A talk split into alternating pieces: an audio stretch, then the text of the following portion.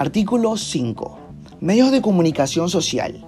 Para efectos de esta ley se consideran medios de comunicación social a las empresas, organizaciones públicas, privadas y comunitarias, así como a las personas concesionarias de frecuencias de radio y televisión, que prestan un servicio público de comunicación masiva, que usan como herramienta de medios impresos o servicios de radio, televisión y audio y video por suscripción cuyos contenidos pueden ser generados o replicados por el medio de comunicación a través del Internet.